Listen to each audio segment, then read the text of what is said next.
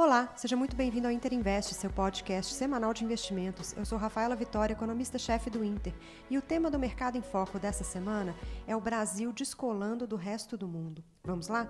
A semana passada foi marcada por decisões de política monetária ao redor do mundo, com elevação dos juros em diversos países. O destaque foi a alta do Fed Fund Rate nos Estados Unidos, em 75 pontos base, e a revisão das projeções do membros, dos membros do FONC, esperando altas ainda mais significativas pela frente. Devemos ter pelo menos mais uma elevação da taxa lá de 75 pontos base na próxima reunião e chegaremos a uma taxa terminal em 2023 acima de 4,5% ao ano. Além do Fed, os bancos centrais da Suíça, Reino Unido, Suécia e Noruega também subiram os juros na semana passada. O ajuste nos mercados globais foi forte, com preços tanto da renda fixa como das bolsas em queda, incorporando juros maiores por mais tempo.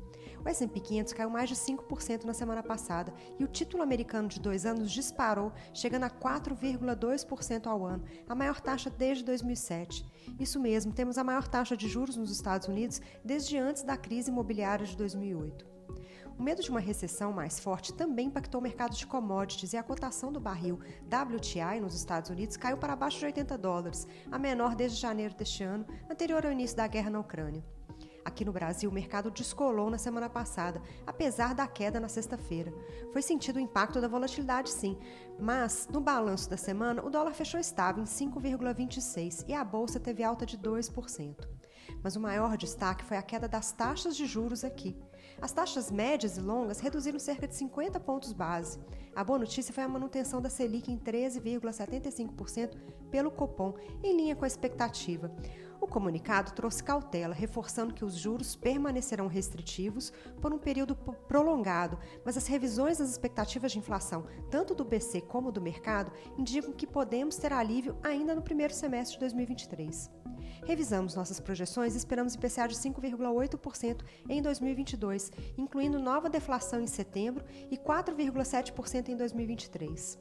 Pelo lado fiscal, tivemos a revisão bimestral do Tesouro, que trouxe a estimativa do governo ter o primeiro superávit primário desde 2023. A agenda dessa semana trará vários dados de atividade, com destaque para os dados de emprego pelo CAGED e PENAD. E esperamos uma nova melhora no mercado de trabalho.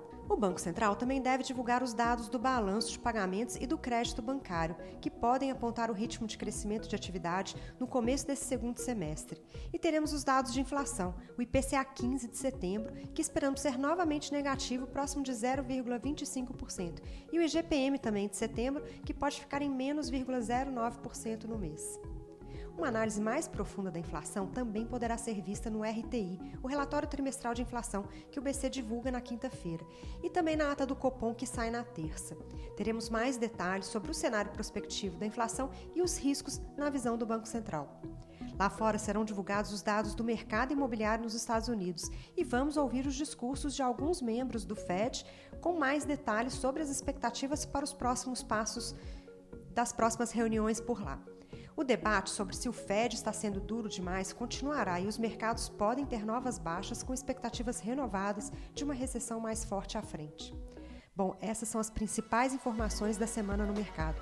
Acompanhe nossas análises e relatórios em tempo real no nosso perfil nas redes sociais, Interinvest, ou na nossa página interinvest.bancointer.com.br.